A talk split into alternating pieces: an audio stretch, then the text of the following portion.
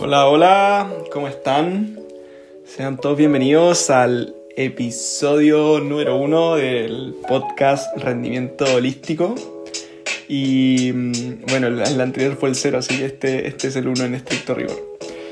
Y mm, nada más que primero que todo agradecer eh, todo el feedback positivo que, tuvimos en el, primer episodio, el primer podcast. Eh, agradecido de, de todos los comentarios que me hicieron positivos, que me alentaron a seguir en esto y, que les interesó mucho el tema. Y de hecho, em, este tema del que vamos a conversar el día de hoy, que el episodio 1 es cómo superar la mente para lograr resultados, lo pidió una auditora. Entonces, en base a eso fue, fue un poco el hecho de, de buscar tener, cumplir estos resultados, cumplir estas metas Em, que es prácticamente lo mismo que cuando uno está en unas carreras de, larga distancia, ¿cierto? Y hay que llegar a la meta. Entonces eh, me hizo esta pregunta de, cómo ella podría eh, superar eh, la mente que muchas veces se nos pone en nuestra contra para, para poder lograr estos resultados que todos queremos en, en nuestra vida, sea de cualquier tipo, académico, deportivo, a nivel empresarial, etc. Así que para partir hice un, par de punteos aquí, que los voy complementando con, mi historia personal. Y cuando estuve en, el proceso de, estudiar coaching, em, hay una, cifra que me llamó mucho la atención, que la, que la menciona una escritora que se llama Sharon Koenig, em, que ella es autora de un libro que se llama Los ciclos del alma, donde ella, ella define que tenemos más de 60.000 pensamientos al día y 80% de estos pensamientos son repetidos, ¿ya? Y negativos, o sea, y o negativos, son 80% son repetidos o negativos. Entonces, ese es el punto de partida en el cual tenemos que, que, que empezar este, este episodio, este podcast, en el cual sí efectivamente tenemos algo que superar, que son estos pensamientos negativos que muchas veces em, se ponen en contra o dificultan el, logro de nuestras metas. Entonces, em, con eso eh, de entremano, también tenemos que entender que, nuestra mente o nuestro cerebro finalmente en esta tierra está diseñada o diseñado para hacernos sobrevivir. Entonces, ¿qué es lo que busca eh, nuestra mente en este caso? Es Em, que busquemos siempre reducir el consumo energético que tengamos en nuestro cuerpo. Entonces siempre nuestra mente quiere que descansemos, quiere que nos alimentemos y quiere eh, buscar reproducirse. Eso es lo que hace la mente básica o, la mente reptiliana que se llama. Y gastar la menor energía posible en eso. Entonces, si, si uno efectivamente dice, claro, quiero empezar una meta de ir al gimnasio, quiero empezar una meta de salir a correr, eh, quiero leer más páginas de un libro, etc. Obviamente se va a poner esta parte reptiliana de nosotros en el cual va a empezar, wow, pero hacer todo eso quita demasiada energía, la verdad es que ¿cómo lo voy a hacer? Entonces, eh, de ahí viene todo este proceso de, cómo lo supero. Entonces a mí me gusta partir mucho em, de todo esto, que más adelante les contaré cómo, cómo, yo lo he superado y lo que hago actualmente para hacerlo. Y, y me gusta partir para que aquí entiendan un poco, es que nosotros no somos la mente. Esto lo he aprendido mucho de la literatura eh, budista, eh, eh, la literatura espiritual la literatura también hinduista que habla sobre esto, de que nos hacen entender que nosotros no somos la mente. ¿Ya? Entonces alguien me puede decir, qué raro, ¿cómo yo no voy a ser la mente? Entonces, ¿quién soy? Sino que, si es que no soy la mente. Y la verdad es que nosotros somos observadores de procesos mentales, observadores de estos procesos mentales que son pensamientos que van pasando y nosotros tenemos la opción de eh, subirnos a esto. Entonces, para mí, ¿cómo lo veo de manera fácil? Un día estaba en el, en el cumpleaños de una amiga, en la, en la terraza, en un edificio, y, y estaba apuntando la terraza de este edificio a una gran avenida. Entonces uno tiene que ser capaz, y acompáñeme a mí que estamos aquí en, una, en un balcón viendo hacia una gran avenida de tres pistas para cada lado y una va hacia un lado y la otra hacia el otro. Entonces claramente hay mucho auto y nosotros desde arriba vemos cómo pasan todos estos autos, se detienen en el semáforo y todo esto. Entonces nosotros para comprender la mente tenemos que entender que es prácticamente lo mismo. Nosotros somos los observadores que estamos arriba o sobre este balcón Y hay pensamientos que van hacia el pasado, recuerdos y que nos, cosas que pasaron, etc. Y también pensamientos que van hacia el futuro. Y van por estas dos grandes vías llenas de flujo y de cosas y de repente paran y se quedan. Y, y cada auto representa aquí los pensamientos que nosotros tenemos día a día. ¿Ya? Entonces cada uno de estos pensamientos puede ser, ah, me acordé de esto, que cuando era chico eh, me gustaba comer, no sé, hamburguesa, etc.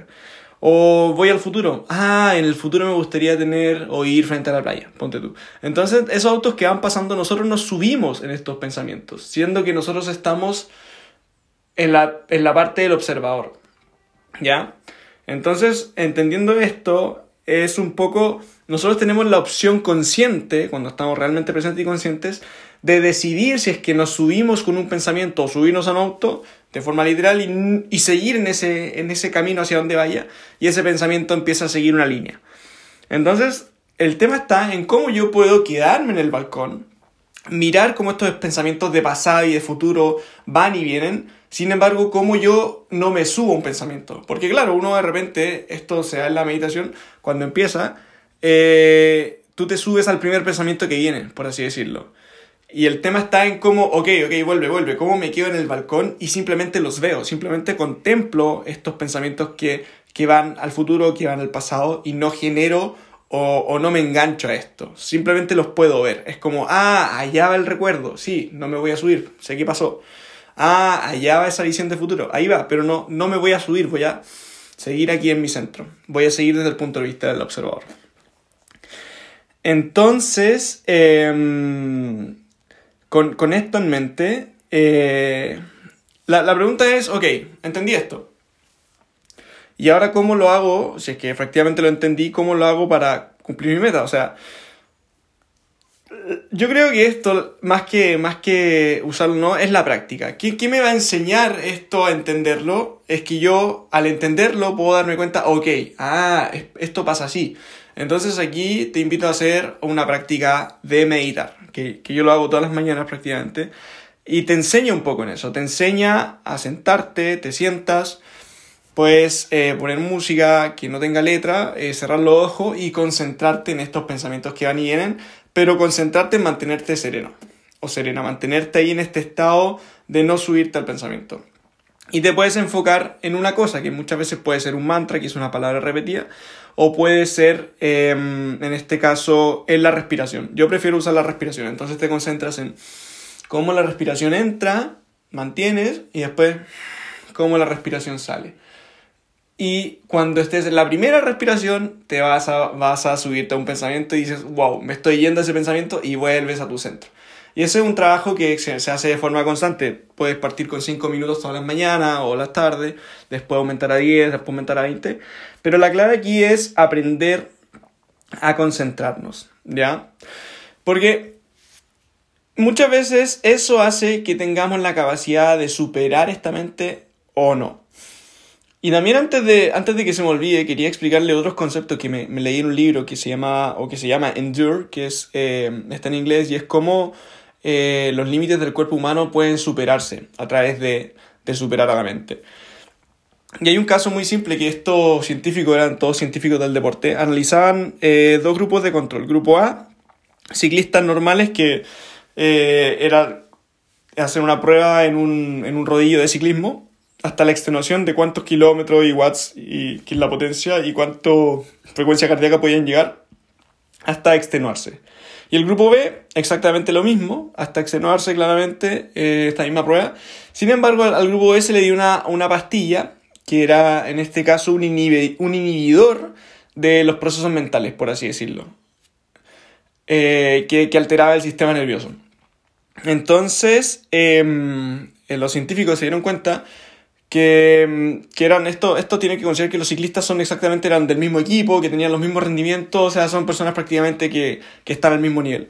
Los ciclistas que no tomaron la pastilla eh, abandonaron mucho antes que los ciclistas que siguieron por lo menos una o dos horas más hasta llegar a la accionación que los ciclistas eh, que abandonaron antes. Esto que gracias a que tomaron esta pastilla. Y el tema está en que cuando ellos se bajaron de la bicicleta prácticamente no podían tocar el piso porque sus piernas habían estado eh, destrozados, o sea, habían estado ya prácticamente las fibras musculares gastadas completamente, o sea, llegaron al 100%. Y, y es curioso esto, que, que, estos científicos se dieron cuenta claramente, que, que muchas veces los límites que están en el cuerpo no son del cuerpo, sino que están en la mente. Y llegaron ahí a la conclusión de que cuando nosotros creemos, que a mí me pasó esto en, en, carreras o entrenamientos, de ir a tope, que, que se dice a larga distancia, o ir a fondo, no vas nunca al 100%, vas siempre al 80%. Por un motivo de que la mente tiene un freno de seguridad que te dice, ok, no te voy a llevar al 100% porque te vas a morir. ¿Ya? Entonces como que uno queda, wow, ¿realmente esto es posible? ¿Es esto posible? O sea, yo que creo que siento mi cuerpo que me voy esforzando al máximo en, el, en, el, en este pique, en este entrenamiento, en este trote, realmente voy al 80. Y mi mente es la que no me deja avanzar y ocupar ese 100. Entonces, em, de ahí nace la importancia de entrenar esto y la importancia de entrenar el, el, el mindfulness que se llama.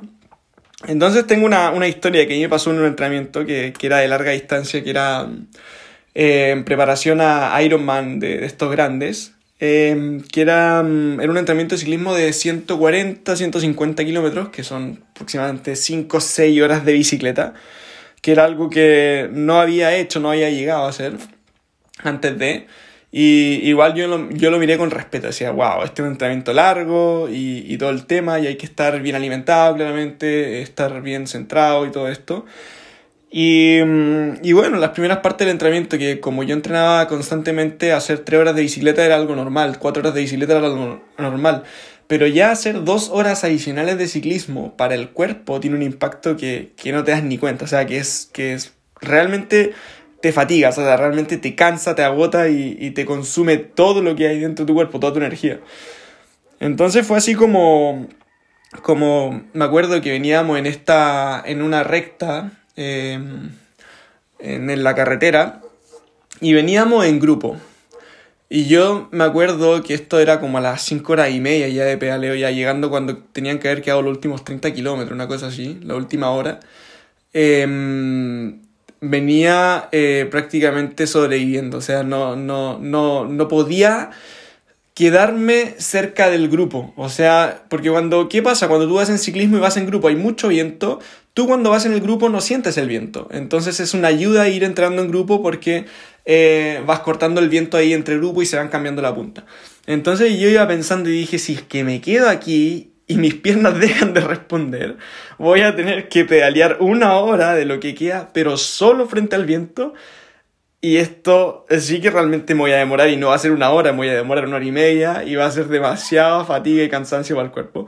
Así que eh, me empecé a quedar. O sea, te lo juro que apretaba, apretaba las piernas para poder acelerar y, y, sentía que me iba quedando. Me iba quedando y vino una pequeña, un pequeño repecho, una pequeña subida y el grupo se me empezó a alejar. Dos, tres, cuatro, cinco bicicletas y yo apretaba, apretaba, apretaba y no, no, las piernas no me respondían, o sea, pedaleaba, pero no, no tenía forma de generar potencia. Entonces fue así como se me vinieron todos estos miedos de encima de que, wow, me voy a quedar solo aquí, voy a sufrir mucho y, y dije, bueno, o sea, ya leyéndome todos estos libros y conociendo este tema, dije, ok, esta es la mejor oportunidad para probar si todo lo que dicen estos libros es verdad. Y, mm, y estaba tan cansado que dije, ok, voy a ponerme a prueba y voy a dar realmente todo, todo, todo lo que tengo en el estanque para alcanzar al grupo. Que ya iba, ponte tú ya como 12, 10 bicicletas adelante. Era, era una eternidad, por así decirlo. Así fue como empecé, me puse en posición aerodinámica y empecé a pedalear, a pedalear y saqué una fuerza que mi mente me decía, aquí te vas a morir, te vas a morir, te vas a morir. Y yo prácticamente dije, ok, me da lo mismo, me da lo mismo morirme y acepté como ese, ese miedo a la muerte y dije, ok, aquí sí que muero, muero hoy y doy todo. Y fue así como que empecé a acelerar, acelerar, acelerar. Y pasé un umbral de miedo que decía que no se podía, que no se podía, que no se podía. Pasé ese umbral y de repente miro hacia el frente, porque esto es donde digo yo, hay mucha montaña y árboles y cosas. Y todo quedó en paz. O sea, empecé a alcanzar al grupo así a, mucha velocidad y me di cuenta que después no había pensamientos, como que quedé en un estado así en el limbo, que lo llamo yo, en el cual no había nada que pensar. O sea, quedé en un estado de completa paz profunda, que pasé esa como tormenta, es como cuando pasan los aviones, esas nubes, y llegan a, arriba. Fue como esa sensación, o sea, quedé en blanco, quedé sin pensamiento y pude seguir pedaleando. Y alcancé al grupo y dije, wow, así que de esto se trata como superar la mente, es como esto es lo que hablan los, los monjes budistas, de llegar al nirvana, la iluminación, de, pueden ser cosas así, será realmente así. Y, y, bueno, eso fue lo que, como en la práctica, me enseñó que efectivamente el cuerpo está diseñado para más. Y la mente es la que te pone el freno para, para resguardarte y, que no te dé miedo. Entonces de esa manera también empecé a entrenar, a eh, hacer los entrenamientos de pistas, de natación, que es comprometerme con que es como, ¿cuál es el miedo, uno de los miedos más grandes que tiene el ser humano? Es morirse. Entonces fue como comprometerte en el entrenamiento, decir, ok, si es que muero, me muero hoy aquí entrenando y me muero feliz porque voy a estar haciendo lo que me gusta a mí, que es entrenar. Y fue un poco llevar ese compromiso, ok, si es que eso ya es como lo que más miedo te puede dar y es lo que no te da miedo, ok, como que, wow, esa barrera sale. Y puedes exigirte, exigirte, exigirte mucho, mucho, mucho más.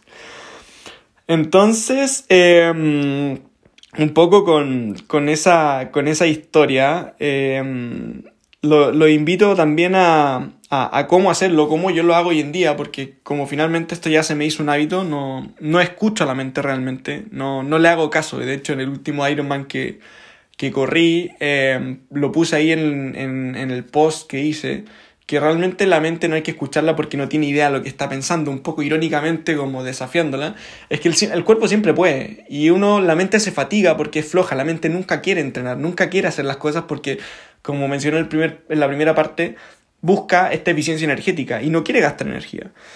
Entonces, a mí que me encanta entrenar, que entreno de lunes a lunes por, por amor, porque me gusta hacer deporte, eh, el 80% del tiempo no quiero entrenar. O sea, el 80% del tiempo no quiero ir al gimnasio, no quiero esforzarme. Eh, porque es natural, o sea, es como si yo me quedara en eso, no iría nunca. Sin embargo, ¿qué es lo que hago? Tengo rutinas que son siempre iguales, o sea, levantarse a la misma hora, después de levantarme, medito, me tomo una botella de agua, hago mi cama, y en ese proceso me visto y ya estoy con la ropa lista de gimnasio para ir a entrenar y entreno siempre a la misma hora. Entonces eh, son rutinas y son hábitos que uno tiene que tener para superar a la mente. Porque siempre cuando estoy en ese proceso de que me estoy levantando estoy, oh, que la tiene entrenar, que no quiero ir, que no quiero hacer esto. Y dejé de escucharlo. O sea, o dejé de tomarlo en cuenta porque esos pensamientos están. Están esos autos que van pasando. Sin embargo, dejé de tomarlo en cuenta y me preocupo hacer la rutina que sé lo que tengo que hacer. Sé que tengo que hacer mi cama, sé que tengo que lavarme los dientes, sé que tengo que tomarme mi agua, sé que tengo que meditar. Entonces, mientras lo voy haciendo y entro en ese momento presente, ya estos pensamientos pasan a segundo plano, o sea, pasan ni, prácticamente ni se escuchan dentro de la mente. Entonces ya cuando ni me doy cuenta ya voy caminando y ya estoy en el gimnasio, o sea, ya, ya llegué al gimnasio y ya prácticamente los pensamientos desaparecen. Y la otra importancia que hay detrás de todo esto es que cuando tú entras en presente, el único momento que, que cuando no existen pensamientos es cuando tú realmente es, estás, es cuando estás presente, o sea, es cuando estás en el aquí y en el ahora. Ahí no existe pasado y no existe futuro. Entonces, cuando estás haciendo algo realmente concentrado, que por ejemplo podría decir, no sé, yo ahora estoy grabando este podcast, estoy súper, súper concentrado en el momento presente, no, no sé qué va a pasar en el futuro, no sé qué pasa en el pasado, y estoy aquí. Entonces, eso igual es positivo. Cuando tenemos una, una acción, que en este caso para mí lo que me centra mucho es entrenar, voy a entrenar, voy al gimnasio, o voy a correr, o voy a andar en bicicleta, ese proceso en el que yo estoy andando en bicicleta, estoy corriendo, o estoy entrenando, eh, no estoy pensando en el futuro ni en el pasado. O sea, no tengo el celular a la vista, no tengo nada. Es esa hora esa hora y media en la cual es solamente tiempo presente, en el cual lo único importante es sentir el corazón funcionando, es sentir esa contracción muscular, es sentir el cuerpo, esa conexión con el cuerpo. Y eso, wow, te da esa paz y esa calma mental. Entonces, em, aquí había escrito una conclusión de que si pudiéramos concluir, em, que podemos entrenar nuestra mente, porque es cierto que nosotros entrenamos el cuerpo físico, pero también podemos entrenar nuestra mente a través de, por ejemplo, herramientas como la meditación o a través de, por ejemplo, meditación activa, que es haciendo una actividad que nos sumerja y nos lleve a sentir ese momento presente, en el cual yo no estoy pensando en futuro ni en pasado, cuando estoy ahí en ese, en ese flow. Entonces, em, aquí una tarea puede ser, es como yo busco o defino esas actividades que a mí me centran, que me hacen estar presente, y las dejo para hacerlas al menos una vez al día. Si es, por ejemplo, si es escribir, si es pintar, si es hacer deporte, si es que es hacer algo, no sé, que, que es manualidades, ponte tú, que es para mí me deja presente, eso puede ser, déjalo en tu día como forma de practicar esta concentración. esta concentración mental, esta capacidad de, de, hacerlo cada vez más seguido y eso después aumenta y se replica en tu capacidad de concentrarte, de mantenerte concentrado en un solo pensamiento. Y tener rutinas. Tener rutinas y hábitos que no te hagan pensar. Es como, por ejemplo, pensar también nos quita a nosotros demasiada energía. Entonces, si yo tengo esta rutina y estos hábitos establecidos de que siempre me levanto a la misma hora, siempre voy al gimnasio a la misma hora, siempre eh, medito a la misma hora, me ahorro el tema de pensar en cómo debería hacerlo. O también, por ejemplo, yo cuando hago las rutinas de entrenamiento, mi rutina de entrenamiento que hice hoy este mes completo, la planifiqué hace cuatro semanas atrás. Entonces no, no voy al gimnasio pensando en qué es lo que tengo que hacer hoy, sino que me apego y me adhiero a lo que ya está escrito en la rutina que hice. Y eso es como un poco la, frase esta que dice trust the process, eh, confía en el proceso. Es, ok, me adhiero a esta, a esta rutina, la hago simplemente y no me cuestiono, o sea, veo el resultado al final de mes. Entonces ahí veo recién si es que modifico algo o no, pero me adhiero al proceso y no lo cuestiono lo que estoy haciendo. Entonces, eh, tener esta rutina y hábitos también ayuda y entrenar tu mente de esta manera. Y lo otro que también había dejado aquí, eh, para que no se quede en el tintero, es que mm, esta, esta semana me di cuenta de algo, que es eh, que estamos acostumbrados en este mundo moderno del que a, a tener nuestra mente ocupada, ¿ya? En el sentido de que estamos escuchando un podcast en este momento, o por ejemplo las notificaciones que estamos acostumbrados que lleguen, los correos, que vemos Instagram, que vemos WhatsApp, que, eh, que siempre hay eh, ruido, por así decirlo, siempre hay cosas que nos desconcentran, ¿ya? Entonces estamos acostumbrados prácticamente a vivir con esa mente inquieta que se llama, y lo han escrito autores como esto de la economía de la atención también, de que, que las marcas hoy en día eh, van y luchan por nuestra atención. Y es claramente nos hemos hecho hábiles en ser incapaces de, de concentrarnos por largas horas de tiempo. Que lo escuché en un podcast esto también el, esta semana, creo que ayer. Estamos acostumbrados a no someternos en esos procesos profundos de pensamiento. Entonces yo lo vi también como un músculo. O sea, claro, si tú, por ejemplo, imagínate que es un estímulo una notificación o que es un estímulo el estar pensando en algo. Imagínate eh, que si yo a un músculo lo pongo bajo esa tensión, ese estímulo constantemente, ese estrés, obviamente ese músculo va a llegar a un punto en que se va a fatigar y pueden cortarse, incluso lesionarse. Y con la mente pasa lo mismo. O sea, llega un punto en que llegamos al final del día súper cansados, súper fatigados y no sabemos por qué, si no dice nada. O sea, es como usaste la mente todo el día y no le diste el espacio para descansar. Entonces, a nivel de entrenamiento, tú cuando generas resultados es cuando descansas. O sea, el entrenamiento prácticamente pasa a segundo plano cuando tú descansas, porque ahí es cuando se condensa todo, se recupera el cuerpo, se hace más fuerte para el entrenamiento. O sea, el, el, el descanso es lo que te hace crecer. Y en este caso, yo pensé wow, ¿y por qué nunca le damos el espacio a la mente para descansar? O sea, nuestra mente que está en constante estrés, constante estímulo, ¿cuántas veces al día le damos el tiempo a nuestra mente para que no haga nada? Para simplemente contemplar y disfrutar. Por ejemplo, de cuando vemos los atardeceres, que son estas esta, formas de conectarnos con el entorno de manera en presencia. O por ejemplo, escuchar simplemente música y no pensar, sino que dedicarnos a escuchar música y no hacer otra cosa. Es como hay una obsesión también por hacer, hacer, hacer mucho, creyendo que es productivo. Sin embargo, lo que es productivo es darle a tu tiempo esa mente para divagar en procesos de pensamiento eh, que no tienen forma, por así decirlo, en, aspectos creativos, en nuevas áreas de pensamiento que no has explorado, que generan conexiones con otras áreas de pensamiento. La más racional con la más emocional pueden generar soluciones, cosas de ese tipo. Entonces, como cada cuánto tiempo le damos ese periodo a la mente para que descanse. Entonces, em, eso es lo que he estado pensando esta semana y, es un poco lo que, lo que he llegado a concluir. Y, y, era el contenido del podcast que tenía preparado, que creo que está bien conciso y bien, bien cómodo de, escuchar y de, y de, digerir. Entonces, em, como ya hablamos de esto, para que se quede ahí firme, Em, nuestra mente eh, nos mantiene, uno, seguros, no quiere que ocupemos el 100% de nuestra capacidad, entonces sí podemos superarla, sí podemos desbloquear ese potencial. Em, entender que nosotros no somos nuestros pensamientos, sino que simplemente somos los observadores y tenemos la opción de subirnos a estos pensamientos o no. Y si practicamos la forma en cómo concentrarnos, eh, podemos tener control sobre esto. Y ahí es donde también entra la parte de crear realidad, que eso lo podemos hablar en otro episodio, de que si tú te concentras mucho, mucho, mucho, mucho en un, pensamiento y le pones energía, eres capaz de manifestarlo en la realidad, ¿cierto? En hacer que esa acción suceda. es porque eh, tienes esa capacidad de concentrarte. Pero primero tienen que entrenar la capacidad de concentrarte. Y tercero es la parte de eh, descansar. Que si yo no le doy este espacio a mi mente para que tenga un espacio para ella, para que descanse, va a llegar un punto que va a estar hiper fatigada y no te va a acompañar, ¿cierto? Va a siempre llevarte a la contra. Pero si se le hace el espacio para que descanse y no tenga esta fricción, obviamente va a ser mucho más moldeable y fácil hacer que te siga. Y mm, no sé si se me quedó lo de las rutinas y hábitos, que obviamente todo, todo, todo esto que hablamos se hace más fácil cuando tú tienes rutinas y hábitos establecidos de siempre hacer lo mismo a la misma hora, eh, la misma acción a la misma hora, tener una rutina y un hábito en el cual dejas de pensar. O sea, sacas tu mente y entras en piloto automático a hacer. Al igual que lavarte los, los dientes en la mañana, que escuchar, que comer, etc. Son cosas automáticas. Y si tú logras automatizar ese tipo de acciones también como ir al gimnasio, de, por ejemplo, escribir, eh, por ejemplo, leer, que quiero lograr, por ejemplo, eh, grabar episodios de podcast, em, claramente con una rutina y hábitos se te hace más fácil. Entonces, esa es la invitación que les puedo hacer. Ojalá eh, todo este contenido le, le, haya servido un poco, le haya servido para darse cuenta em, de cómo de cómo esta perspectiva a mí me ha ayudado personalmente y me sigue ayudando y la entreno, em, que lo puedan aplicar en sus vidas. Y, em, y agradecería también si, si, me pudieran enviar eh, algún otro tema que quisieran conversar sobre esto, porque este, le damos la gracia a una editora que nos puso este tema de cómo superar la mente para lograr resultados. Espero que haya sido un poco lo que, lo que están esperando de...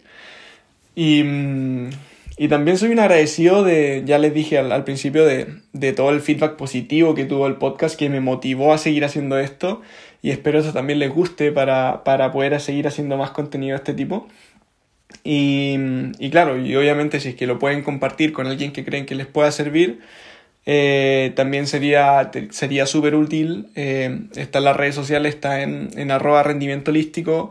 Eh, también está mi perfil arroba coach.mati, donde voy eh, publicando todo esto, voy a ir haciendo los updates de, de los podcasts. Así que este también lo voy a publicar como episodio 1 y, y, va a quedar ahí para que lo puedan escuchar y, y puedan nutrirse de este conocimiento.